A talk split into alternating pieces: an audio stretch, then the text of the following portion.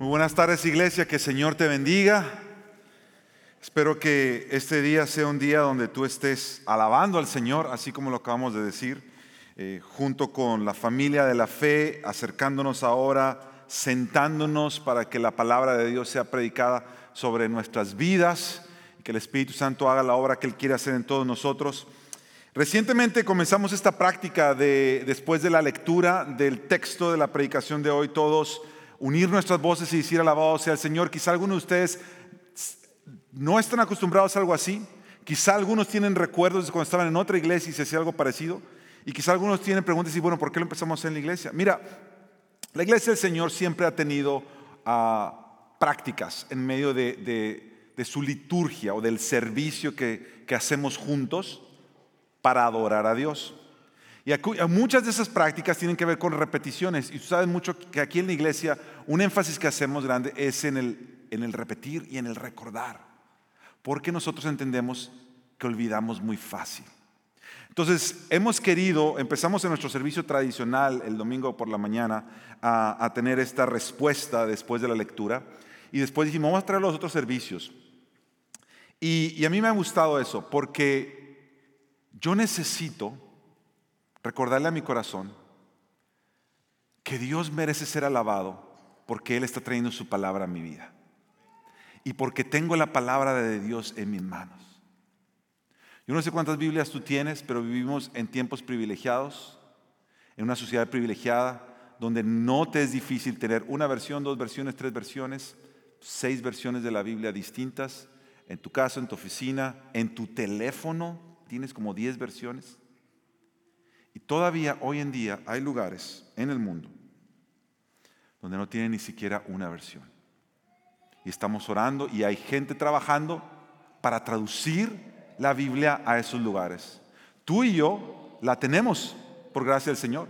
Y por eso cuando la leemos podemos decir, alabado sea el Señor.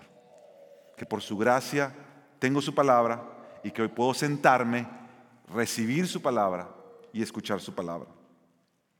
Mientras cantábamos hace rato ah, la bondad de Dios y, adorábamos al Señor, me venían, yo no sé por qué, pero esa canción, esa canción en especial, trae eso en mi corazón, como que de pronto me vienen escenas de mi vida antes, verme en momentos difíciles ah, y ver la presencia de Dios siempre en mi vida, me sucede y siempre me conmueve y me toca. Y hoy en, particular le daba gracias a Dios porque, mira, yo crecí en una iglesia eh, cristiana, evangélica. Desde pequeño me llevaban a estudiar la escritura y la palabra de Dios. Pero yo crecí con un entendimiento de Dios, de que mi relación con Dios dependía de todo lo que yo hacía hacia Él. Y de esforzarme para orar más, para leer más la Biblia, para obedecer, porque para adorarlo más, porque entre más yo lo adorara, entre más yo ofrendara, entre más yo orara, entre más yo ayunara, mejor iba a estar con Dios. Y pasé toda mi vida, me casé así, conocí a mi esposa en una iglesia eh, con ese énfasis. Y yo recuerdo el día, escuchando la palabra de Dios ser predicada y algo abrirse en mi corazón y mi mente. Y decir, no se trata de todo lo que yo pueda hacer para alcanzar esta gracia y favor de Dios. Se trata completamente de lo que Cristo Jesús ya ha hecho por mí. Ese es el mensaje del Evangelio. Ahora yo hago todo lo que yo antes creía que tenía que hacer, pero lo hago diferente. No lo hago para tratar de ganarme la aprobación de Dios, pero lo hago en respuesta a saber que ya ha sido aprobado, abrazado adoptado por la obra de Cristo Jesús. Y eso trajo una libertad a mi vida. Literalmente rompió mis lentes. Y es como que Dios me dio otros lentes nuevos. Mi oración es que al tuyo ser expuestos a la palabra de Dios, comenzamos a estudiar Mateo hace meses.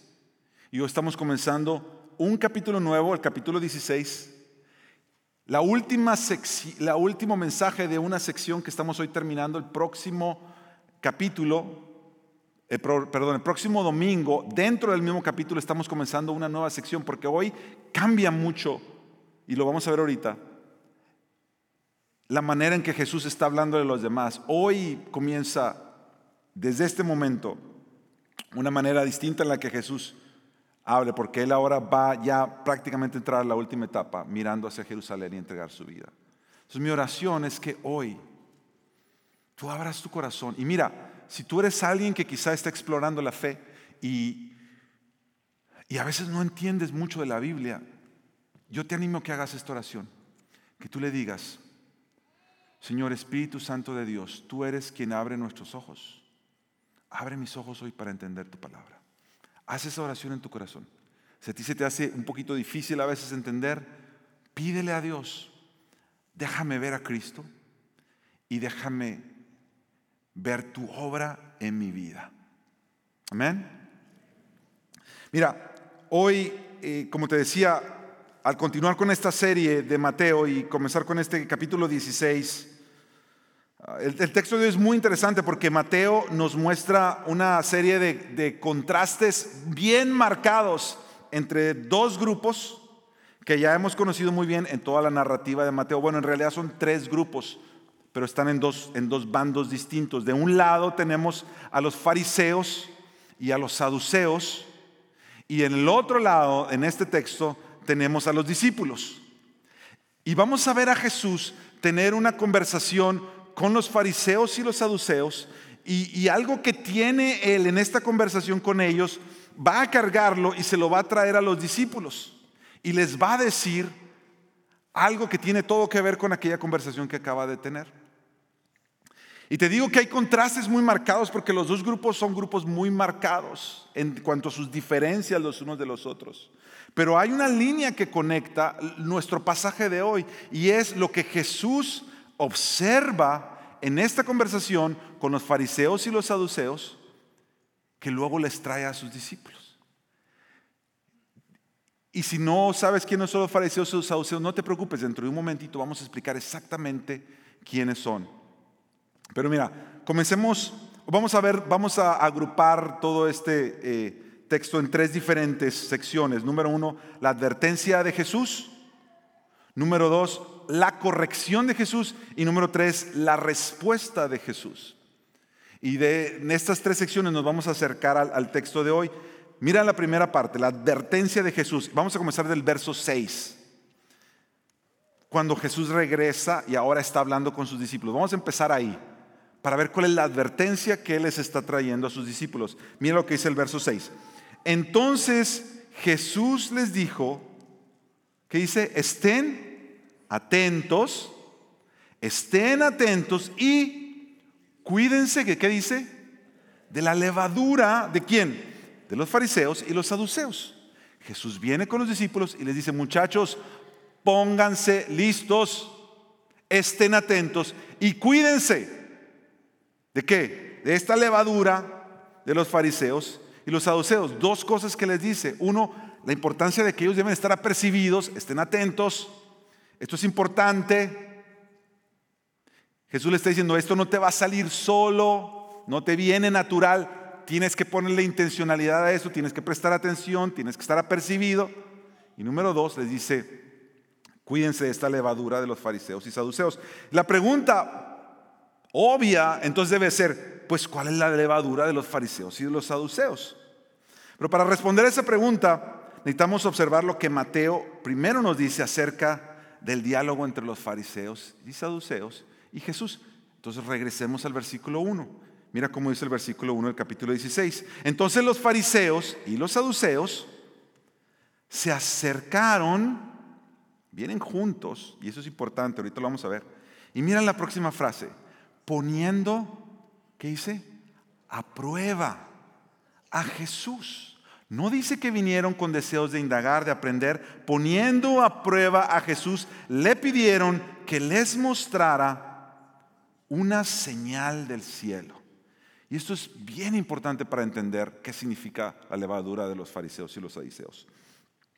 Porque nota que lo primero que nos dice Mateo, él nos describe las intenciones con los cuales estos dos grupos que vienen juntos al acercarse a Jesús traen consigo. Y la intención no es el deseo de aprender. Jesús, enséñanos. Queremos aprender más de ti, tú que eres el enviado de Dios. Mateo nos deja claro que ellos vienen con una quizá apariencia ante los demás de acercamiento amistoso, pero dentro en el corazón traen esta intención escondida. Quieren poner a prueba a Jesús. Quieren hacerlo quedar mal delante de todos. Que todo mundo de pronto se dé cuenta que quizá Jesús no es quien todo mundo está diciendo que es. ¿Será el enviado de Dios? ¿Será el Mesías? Y mira entonces lo que sigue diciendo el versículo 2 y 3. Esto es Jesús, pero Él Jesús les dijo, al caer la tarde, ustedes dicen, hará buen tiempo porque el cielo está rojizo y por la mañana, oh, hoy habrá tempestad porque el cielo está rojizo y amenazador. ¿Saben ustedes discernir el aspecto del cielo, pero no pueden discernir las señales de los tiempos? Mira, Jesús sabe que ellos vienen con esta doble intención, que vienen a jugar este jueguito con Él, a ver si lo agarran, y Jesús va a usar un juego de palabras para responderles. Porque ellos le preguntan, danos una señal del cielo. Y a lo que ellos se están refiriendo es una señal divina, una señal milagrosa de que realmente tú eres el enviado de Dios. Lo que tú tienes que recordar es que nosotros llevamos aquí en la iglesia estudiando Mateo por meses y tú te acuerdas que por meses hemos visto a Jesús haciendo señales, sanando enfermos, limpiando leprosos, alimentando multitudes. La semana pasada en la predicación del pastor Aníbal, Jesús es como que abre la cortina, no de lo que está pasando, pero lo que va a pasar. ¿Se acuerdan la predicación de la semana anterior? Esta mujer cananea, gentil, no era de los judíos, no le tocaba todavía recibir la bendición que después iba a Dios a, a, esparcir por las naciones. Jesús había venido a la casa de Israel a predicar su mensaje del reino ahí y de pronto se acerca esta mujer y dice, pero por favor, por favor, por, lo menos las migajas. Y es como que Jesús dice, esa es la fe. Y es como que Jesús abre la cortina y dice, miren, esto se va a venir pronto para todo el mundo. Y Jesús se alegra de la respuesta de esta mujer. Y los fariseos y los saduceos, para ellos nada de eso era señal. Nada era señal. Seguían pidiendo porque sus corazones seguían cerrados y lo vamos a ver ante la obra de Jesús. Jesús entonces, usted se juega de palabras, ustedes quieren una señal del cielo y les dice, mira, es que ustedes son muy buenos observando el cielo. Y Jesús usa unas frases que se está refiriendo. Ustedes son buenos para observar el cielo y decir, mira, estas nubes se ven como que va a llover y en la mañana como que estas nubes se ven amenazadoras. Y Jesús empieza a referirse a que ellos son buenos contemplando señales meteorológicas y del clima, se han vuelto expertos en eso, pero la verdadera señal del cielo, la que Dios está enviando al Mesías, no la pueden ver. Y hay cierta ironía en la manera en que Jesús les tira esta frase. Porque si había alguien que debía de saber exactamente cómo iba a ser el enviado del cielo, eran los fariseos y los saduceos. Porque ellos se pasaban toda la vida estudiando la ley de Dios. Ellos eran una secta, cada uno de ellos. Los fariseos eran una secta los saduceos eran otra secta y ellos se dedicaban a estudiar toda su vida acerca de la ley de Dios. Cada uno tenía su énfasis sobre el otro. Atención, no se llevaban bien entre ellos. Tenían pugna entre ellos porque en algunos puntos creían cosas distintas. Y tú te tienes que preguntar, ¿y por qué vienen juntos? Ahorita lo vemos eso. Pero mira, yo, yo, estaba pensando en qué ejemplo pudiera ilustrar Lo irónico de que estos hombres le están preguntando a Jesús sobre señales del cielo si ellos son los primeros que debían reconocer esas señales. Eh, estábamos con el, grupo de, que mi esposa y yo tenemos de, Grupo Vida con los jóvenes adultos y, y, platicamos este ejemplo. No sé cuánto les gusta aquí el fútbol. El verdadero fútbol, porque hoy hay otro fútbol este, que yo la verdad no entiendo por qué se le llama fútbol, porque nada más un jugador puede patear la pelota, pero se le llama fútbol.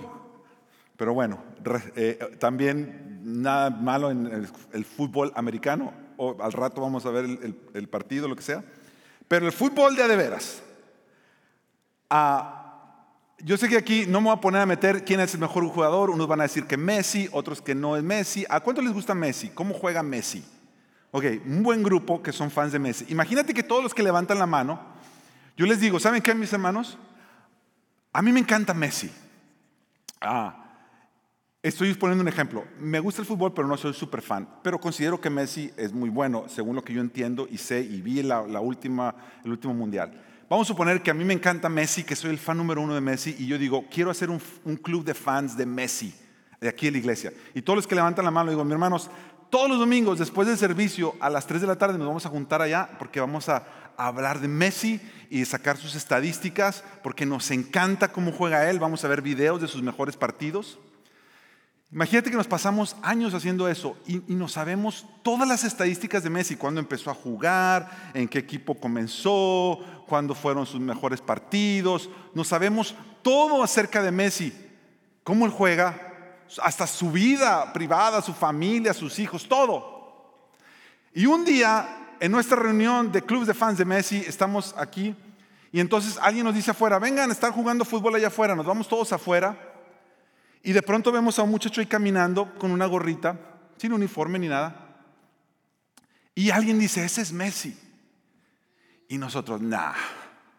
Pues obviamente, si, si no lo vamos a creer. Imagínate que vamos y todos nos acercamos.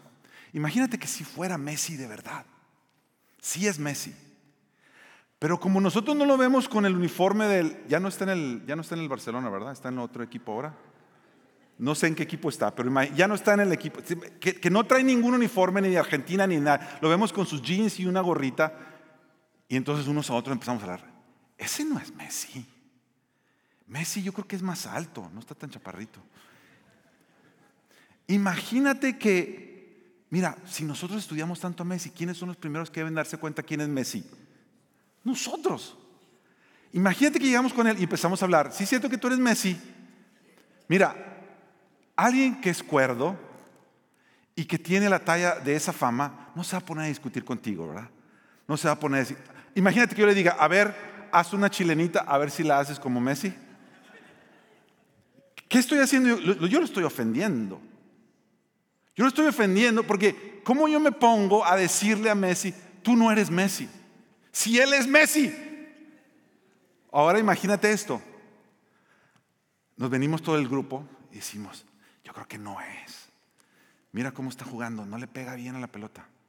Y entonces venimos y le decimos, se me hace que tú no eres Messi porque tú no juegas tan bien como Messi.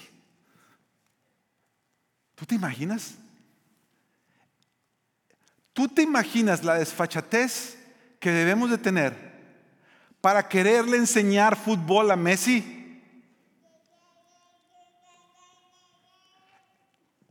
Él, me imagino yo que nada más nos va a mirar, se va a sonreír y quizás se va. Algo todavía mayor que eso está pasando aquí. Los fariseos y los saduceos han pasado toda su vida estudiando cómo va a ser la venida del Mesías y tienen al Mesías enfrente y han visto todas sus señales y lo han visto tocar a la gente, sanar a los enfermos, alimentar a los hambrientos, traer el reino de Dios a esta tierra y se paran con él y dice, ah, a ver, haznos una señal a ver si es cierto que eres. Y cuando yo leo esto, yo me doy cuenta de una gran verdad de nuestro corazón humano. Que nuestro corazón humano está tan perdido muchas veces que mira, nosotros nos volvemos expertos en lo menos importante e ignorantes en lo más importante. Porque nosotros en nuestro club de fans pudimos haber aprendido todas las estadísticas que son importantes, pero comparadas a conocer al verdadero jugador, eso es lo menos importante. Yo me he dado cuenta que nosotros en la vida somos igual. Nos volvemos expertos en lo que no es tan importante, como los fariseos y los saduceos, que Jesús dice, mira, es que ustedes son expertos en ver estas señales meteorológicas del clima, se las saben bien, pero esta otra señal del cielo de Dios les está pasando por enfrente y no se dan cuenta. Expertos en lo trivial, le llamaría yo, pero ignorantes en lo esencial. Y tú puedes verlo en los fariseos y en los saduceos. Pero yo quiero animarte a que lo veas en tu propio corazón. Porque muchas veces tú y yo hemos manejado nuestra vida igual. Un hombre que dice, no, yo he tenido muchas novias, y ha sido muy mujeriego, y sabe cómo conquistar a una mujer, experto en tener novias, ignorante porque nunca ha sabido amar a una mujer. Podemos tener mujeres que, qué sé yo, se han vuelto expertas en, en toda la estética, en la belleza y se, y se cuidan mucho y saben cómo verse cada vez más bonitas, expertas en todo el arreglo externo, pero nunca has aprendido cómo desarrollar la belleza de tu corazón.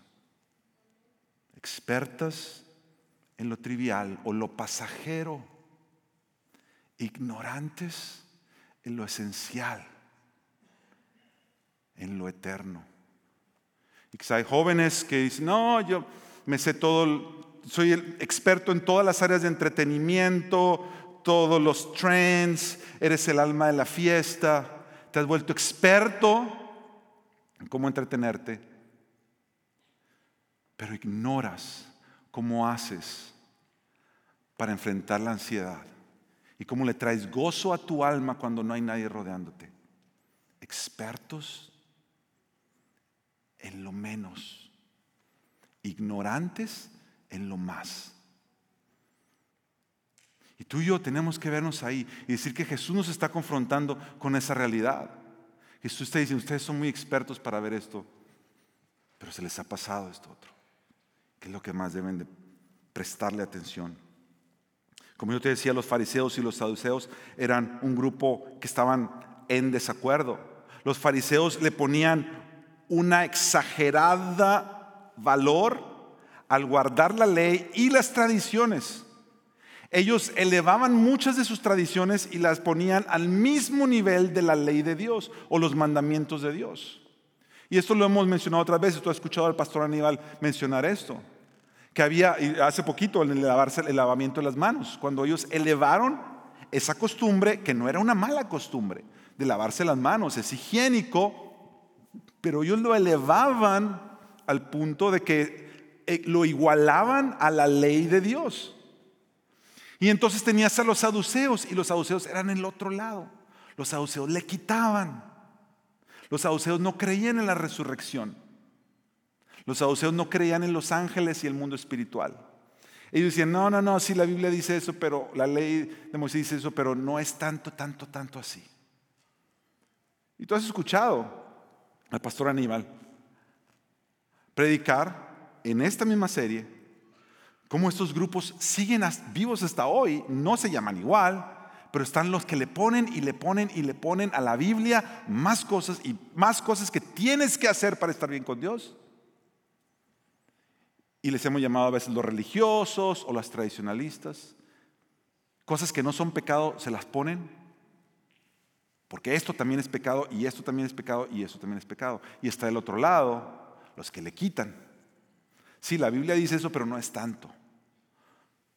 Sí dice, pero es que no es así. Y le quitan y le quitan y le quitan. Y ahora le llamamos o los liberales o los progresistas o aquellos que dicen, no, no tienes que creer esas cosas. Tú de todas maneras puedes estar bien con Dios y vivir como tú quieras. Lo interesante, mis hermanos, es que estos dos grupos se unen para venir contra Jesús y tratar de tentarlo. Eso a mí me parece, mira, ¿cómo es posible que si ellos no se llevan entre sí, ahora van a venir contra Jesús? Tú te puedes dar cuenta que aún en el reino del maligno hay una unidad o una falsa unidad o una apariencia de unidad cuando se trata de oponerse a la verdad de Dios. Cuando tú quieres venir la verdad de Dios, vivirla en tu vida, van a venir cosas en tu contra. Y algunas van a ser de lugares opuestos, pero pareciera que se unieron. Para que tú no vivas la verdad de Dios. Es lo que le está pasando a Jesús. Ahora yo quiero que dejemos un poquito, un ratito este grupo y nos vengamos con los discípulos. A cómo Jesús les está diciendo, cuídense de la levadura de los fariseos y los saduceos. Mira lo que dice el versículo 7, ya cuando van con los discípulos, recuerda que en el versículo anterior, en el 6, dice que se les olvidó llevar el pan, se les olvidó poner el lunch, se les olvidó poner el lunch a los discípulos, y mira lo que dice el verso 7, cuando Jesús les dice, y les dice, ellos discutían entre sí diciendo, lo dice porque no tomamos panes. O sea, Jesús, ellos se les olvida poner el lunch, Jesús viene y le dice, muchachos, estén atentos, cuídense de la levadura de los fariseos y los saduceos. Y ellos oyen levadura y dicen, el pan, el pan se nos olvidó. ¿Por qué no lo metiste tú? No, es que lo debía haber metido yo. Y se pusieron a discutir. Mira, nota que dice que se pusieron a discutir entre ellos. Aquí es donde viene el punto 2, la corrección de Jesús la corrección de Jesús hacia los discípulos cuando están discutiendo. Y mira lo que dice entonces del 8 al 11. Pero Jesús, dándose cuenta, dijo, ay, hombres de poca fe, ¿por qué discuten entre ustedes? ¿Por qué discuten que no tienen pan? Todavía no entienden, ni recuerdan los cinco panes para los cinco mil y cuántas cestas recogieron ni los siete panes para los cuatro mil y cuántas canastas recogieron. ¿Te acuerdas de esos milagros que Jesús dijo, ¿qué hay? Y le trajeron esos poquitos y Jesús lo multiplica. Los discípulos estaban ahí, los discípulos lo vieron, recogieron cestas llenas. ¿Y cuántas canastas recogieron? ¿Cómo es que no entienden que no les hablé de los panes? Yo no estoy preocupado por si trajeron el lonche, no. Pero cuídense de la levadura, se lo repito otra vez, cuídense de la levadura de los fariseos y saduceos. Y en estos, en estos versículos están pasando tantas cosas. Mira, uno, Jesús es claro que Él los está corrigiendo. ¿Tú lo puedes ver? Corrigiéndolos, bien firmemente. O sea, tú notas en las palabras de Jesús que Jesús está siendo firme al corregir a sus discípulos. Hombres de poca fe, muchachos, come on. Y lo que está haciendo Jesús es que los está corrigiendo, uno por su falta de fe, su falta de confianza en Él. Si ya lo vieron a Él multiplicar panes, ¿tú no crees que para Él no va a hacer nada proveerles el lunch? Y luego también lo está corrigiendo por, por olvidarse tan fácil de lo que Jesús acaba de hacer, de lo que Jesús acaba de hacer. Pero mira, nosotros nos podemos hasta molestar con los discípulos ahí, pero es que nosotros somos igual. Nosotros somos iguales. Vemos a Dios obrar nuestra vida. Hemos probado ya de la gracia Señor. Hemos visto su fidelidad a sus promesas, a su palabra. Y hemos visto sus obras y nos han dejado maravillados. Wow, Dios hizo una obra tan hermosa de salvación, una obra de provisión, una obra de restauración, lo que sea. Y a los poco tiempo, ¿qué está pasando? Ay, Dios mío, ¿cómo le va a hacer? Ah, ¿cómo le hago ahora? ¿Cómo le hago ahora? Y Jesús, al ver eso que están discutiendo entre ellos, les vuelve a decir, cuídense la levadura. También los está corrigiendo porque no entienden la severidad de su advertencia. Su advertencia es muy firme. Y a ellos les está pasando por encima y Jesús se los vuelve a repetir. Entonces mira lo que dice el verso 2. Entonces entendieron. Todos vamos a decir, entonces entendieron. Entonces entendieron. Así como finalmente, lucecita. Que Él no les había dicho que se cuidaran de la levadura de los panes. sino de la enseñanza de los fariseos y los saduceos.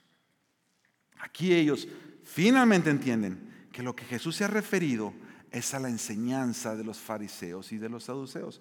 Ahora, a ti te tiene que surgir esta pregunta. ¿A qué se refiere Jesús con la enseñanza de los fariseos y los saduceos?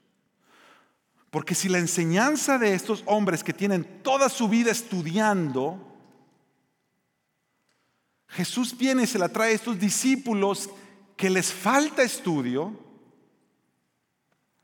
tú dices, ¿a qué se refiere Jesús? ¿A que ellos han estudiado mucho? Y les dice, ¿saben que no estudien tanto como ellos? ¿O a qué se refiere Jesús?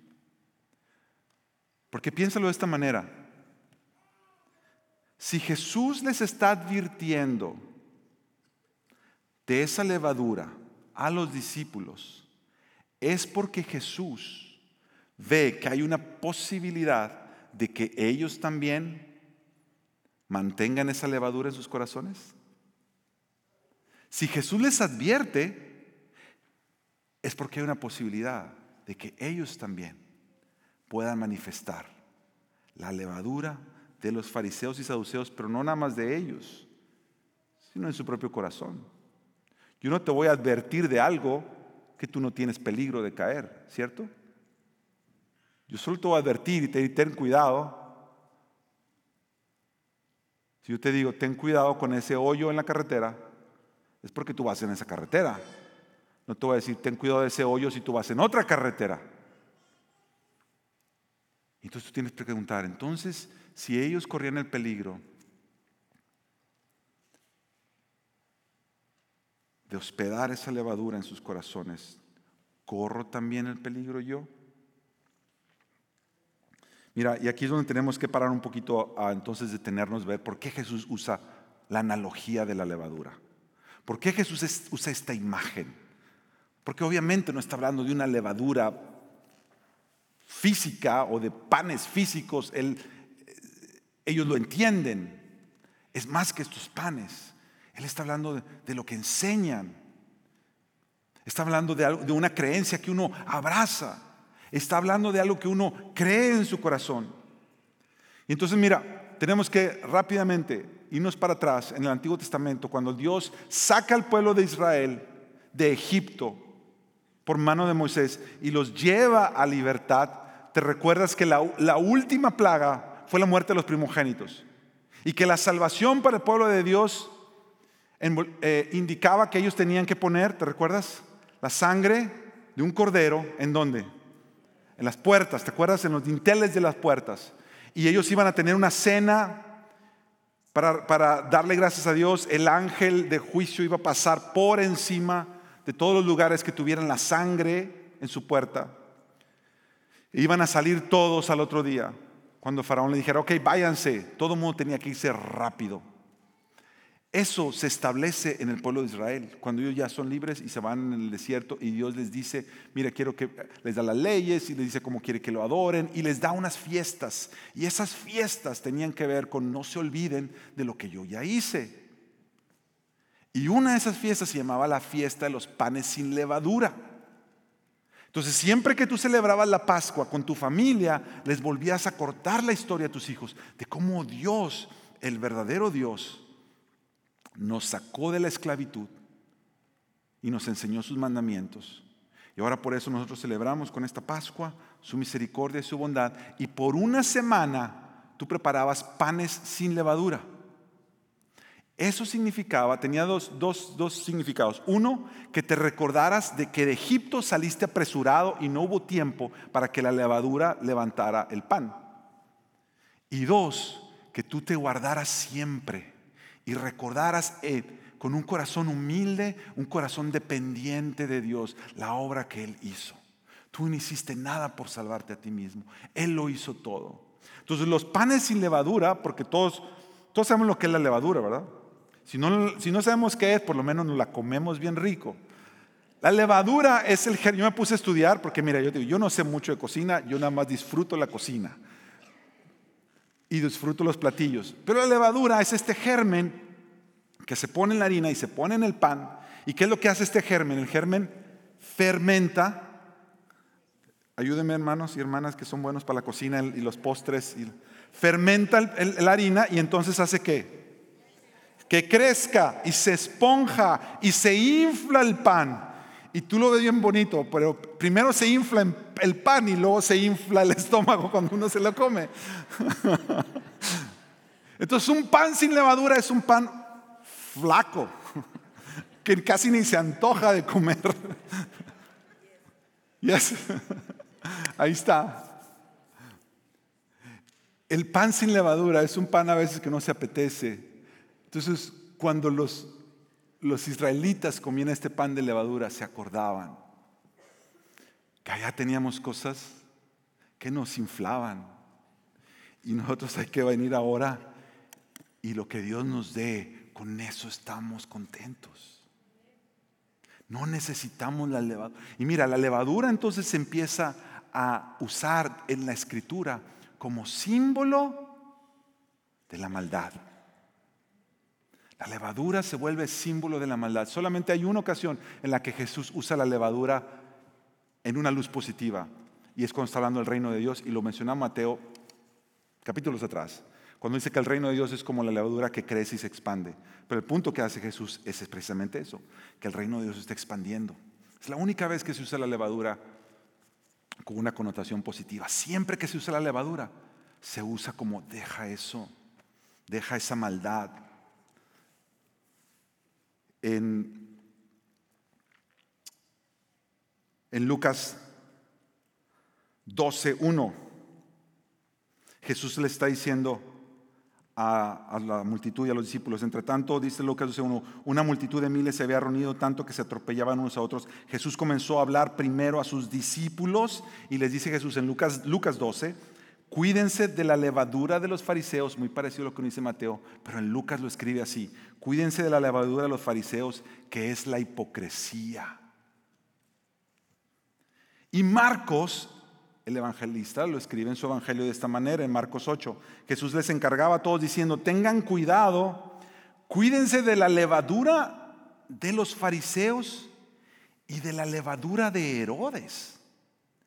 Marcos no solamente está combinando fariseos y saduceos, Lucas está diciendo que la levadura es como la hipocresía, es el aparentar que hay algo cuando detrás no hay nada. Es la levadura, es aparentar que el pan es bien grande cuando el pan es chiquito. Y, y Marcos dice, cuídense la levadura de los fariseos y de Herodes, un gobernador que había prometido, como todos los gobernadores de todos los pueblos, el bien de su pueblo y al final terminan buscando el bien de quién? de ellos nada más. La levadura, el símbolo de la levadura en toda la Biblia siempre tiene que ver con el aparentar más, con el inflarnos más de lo que cree, con lo que los fariseos creían que el guardar todas estas leyes, leyes, leyes, leyes y mandamientos que exageraban, estas cargas que ponían sobre la gente que ni ellos mismos quieren cargar, como Jesús se los va a decir, eso les daba esta apariencia de piedad. Los saduceos creían que sospechar con toda nada, la resurrección no es cierto, los seres tampoco es cierto, todo es lo que uno puede ver, hay que caminar a Dios así en lo práctico. Eso les daba todavía más valor que a los otros. Ellos sí sabían mejor, ellos sabían más. Y Jesús les dice a sus discípulos, cuídense de esa levadura. Cuídense de esa levadura. Mis hermanos, la levadura infla nuestra falsa ilusión, escucha esto, de que lo poquito que yo sé me hace sentirme que sé mucho delante de todos. La levadura del corazón me da la falsa ilusión de que lo poquito que tengo me hace sentir como que tengo mucho y todo el mundo lo tiene que ver. La levadura del corazón es, es cuando el corazón pretende, por eso Jesús le llama y la hipocresía, pretende que lo poquito que yo puedo, aparento y me siento como que puedo todo. La levadura siempre infla áreas de mi corazón que no son así como son, pero yo me la creo que son más grandes de lo que son.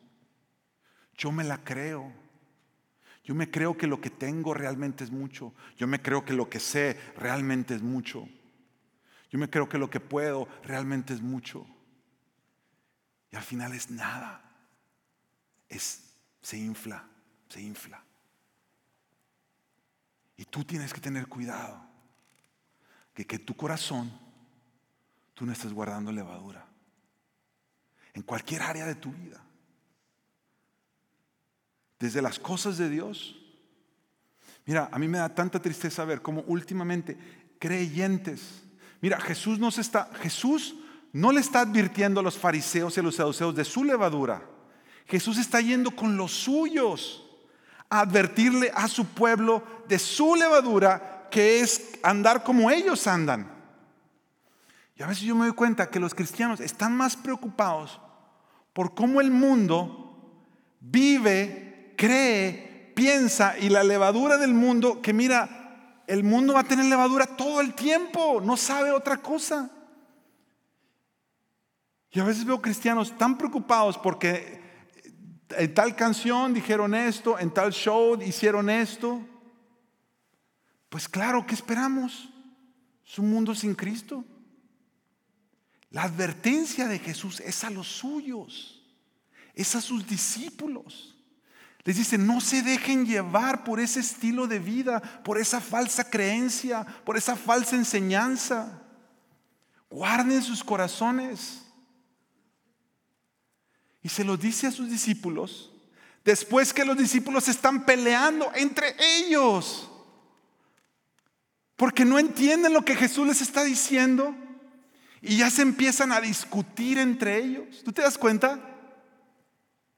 Seguro que uno de ellos le decía, yo sí tengo la razón, tú no. Inflando lo que creía que sabía cuando los dos están completamente equivocados. Jesús nos está refiriendo a los panes. Ellos están discutiendo de algo que Jesús ni se ha referido. Y sin darse cuenta ya están dejando entrar esa levadura en sus corazones. Inflándose. En Primera de Corintios, y con eso termino, antes de entrar en nuestro último punto de la respuesta de Jesús. No lo tengo en pantalla, pero quiero leerte en Primera de Corintios, Pablo, que usa también la imagen de la levadura, le está hablando a la iglesia de los Corintios y le está diciendo, hermanos, ustedes están dejando entrar pecado a la iglesia. Y luego les dice, y se jactan de ello. Primera de Corintios 5. Ustedes se han vuelto arrogantes, les dice Pablo, a los cristianos de Corintio. Y sabes que la palabra arrogante literalmente significa ustedes se han vuelto inflados. Y en el verso 6 de 1 de Corintios 5 les dice, la jactancia de ustedes no es buena, hermanos. No saben que un poco de levadura fermenta toda la masa. Y Pablo les dice, limpien la levadura vieja para que sean ustedes una masa nueva así como lo son en realidad, sin levadura. Nosotros no necesitamos levadura para vivir la vida. Porque aún Cristo, nuestra Pascua, Pablo hace una conexión directa a cómo el pueblo de Israel celebraba los panes sin levadura en medio de la Pascua. Y Pablo que está haciendo un llamado a la iglesia a decir, vivan sin levadura, cuídense de la levadura. Les dice, recuerden que Cristo es nuestra Pascua, es nuestro Cordero Pascual que ha sido sacrificado por nosotros. Por tanto, celebremos las fiestas no con la levadura vieja, ni con la levadura de malicia y maldad, sino con panes sin levadura, panes de sinceridad y de verdad. Ese es el llamado de Pablo a la iglesia de los Corintios. Mis hermanos, que Mira, yo digo esto con todo el temor de Dios. Yo creo que en la iglesia de hoy, aún iglesias que queremos guardar una buena doctrina, muchas veces sin darnos cuenta permitimos levadura. Y que Dios tenga misericordia de nosotros y por su Espíritu Santo nos lleve a un entendimiento bíblico de lo que es cómo vivimos nuestra vida cristiana a la luz de lo que el Cordero Pascual, Jesús, hizo por nosotros, guardando nuestras vidas de esa levadura. he aprendido que toda enseñanza correcta de Dios siempre lo va a exaltar a Él y nos va a dejar a nosotros dependientes de Él. Pero toda enseñanza que termina exaltándote a ti y haciéndote sentir como que tú eres el que puedes todo, ten cuidado a quien escuchas. Esta es tu iglesia. Amén. Gloria a Dios. Pero sabemos que vivimos en un mundo que recibimos influencias de todos lados. Y está bien, escucha otras predicaciones, lo que sea, pero ten cuidado con lo que escuchas. Cuídate de la levadura. Y terminamos con la respuesta de Jesús. Cuando Jesús entonces, después que tiene esta conversación con los fariseos y los saduceos, dice en la primera parte del versículo 4, miren, una generación perversa y adúltera, esa generación de la levadura, la que ha dejado entrar toda esta malicia para pervertir los caminos de Dios, la que ha adulterado, ha dejado las cosas de Dios para poner simplemente mandamientos de hombre, esa generación, esa gente, nada de lo que Jesús hiciera le iba a complacer. Y les dice, la generación perversa y adúltera busca una señal, no se le dará señal, sino la señal de Jonás. Y es la segunda vez que Mateo menciona eso, en el capítulo 12 ya se había mencionado, cuando Jesús dice que solo la señal de Jonás, que así como haciendo alusión a que Jonás estuvo tres, tres días en el pez, lo más grande que Dios hará para corroborar que la obra de Jesucristo fue una obra directa del reino de Dios en la tierra es la resurrección de Jesús. Eso es todo, después de eso no hay más nada no hay más argumentos. En eso descansa nuestra fe. Y la parte para mí más triste de todo este pasaje es el final del versículo 4, que después de que Jesús habla con los fariseos y saduceos, estas palabras categóricamente les dice, no habrá más señal que la señal de Jonás, les dice, y dejándolos, se fue. Y dejándolos a los que se sentían expertos en las cosas de Dios, el Hijo de Dios los deja y se va. Y uno puede decir, bueno, en la narrativa de Mateo, quizá es la semántica que dice que ahora se va de ese lugar y los deja. Hay comentaristas que también creen que, que Mateo hace tanto énfasis en esta frase, porque después de esta conversación, Jesús no vuelve a tener diálogo con los fariseos. En el capítulo 23 lo que va a venir es un juicio sobre los fariseos, pero ya no más un diálogo. Porque Jesús es misericordioso. Pero cuando el corazón no se quiere abrir, no se abre. Mira, yo prefiero ser corregido como los discípulos que medio despistados, medios torpes, creyendo que está hablando de un pan y discutiendo entre ellos, pero Jesús se queda con ellos. Yo prefiero que Jesús me corrija, pero que se quede conmigo y no que me deje a mí hablando solo con mis pensamientos altivos, llenos de malicia. Termino con este versículo en 1 de Pedro 5:5. 5. Pedro le está haciendo un llamado muy similar al que Corintio le hizo Pablo a los Corintios, donde dice, hermanos, cuídense de la levadura, pero Pedro se lo dice de esta manera, mis hermanos, revístanse de humildad en su trato mutuo. Y este es un mensaje a la iglesia a las iglesias de aquel tiempo, cuando Pedro les escribe esta carta, le dice, mis hermanos, revístanse de humildad en su trato mutuo, porque Dios resiste a los soberbios, pero da gracia a los humildes. Que de la misma manera que Jesús deja a los fariseos y los saduceos y los deja ya, se va con estos ah, muchas veces torpes discípulos que todavía no lo entendían. Y va a seguir el camino con ellos. Y no solamente va a seguir el camino con ellos, Jesús mismo les va a enseñar humildad. Porque se va a humillar como el mundo nunca ha visto una humillación. Va a ir a la cruz del Calvario y va a recibir el castigo de Dios, humillándose hasta lo más profundo por ti y por mí. Jesús, quien nunca dejó que entrara levadura en su corazón, perfecto hasta el final, va a morir por nosotros, los que tantas veces nos hemos sentido inflados.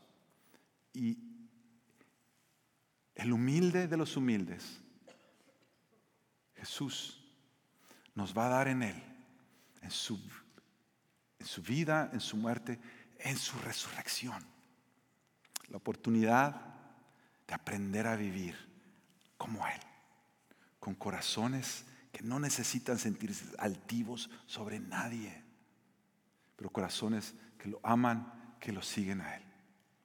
Vamos a orar. Jesús, nuestra oración es ven, regresa pronto por nosotros, Señor. Ven a hacer todas las cosas nuevas otra vez. Confesamos, Señor, que muchas veces nuestro corazón es altivo. Confesamos, Señor, que muchas veces nuestro corazón es torpe, es débil, es frágil. Pero, Señor, ten misericordia de nosotros. Corrígenos todas las veces que quieras. Pero que tu presencia, Señor, sea nuestro sustento. Que tu presencia sea nuestra garantía de que llegaremos a gloria, Señor.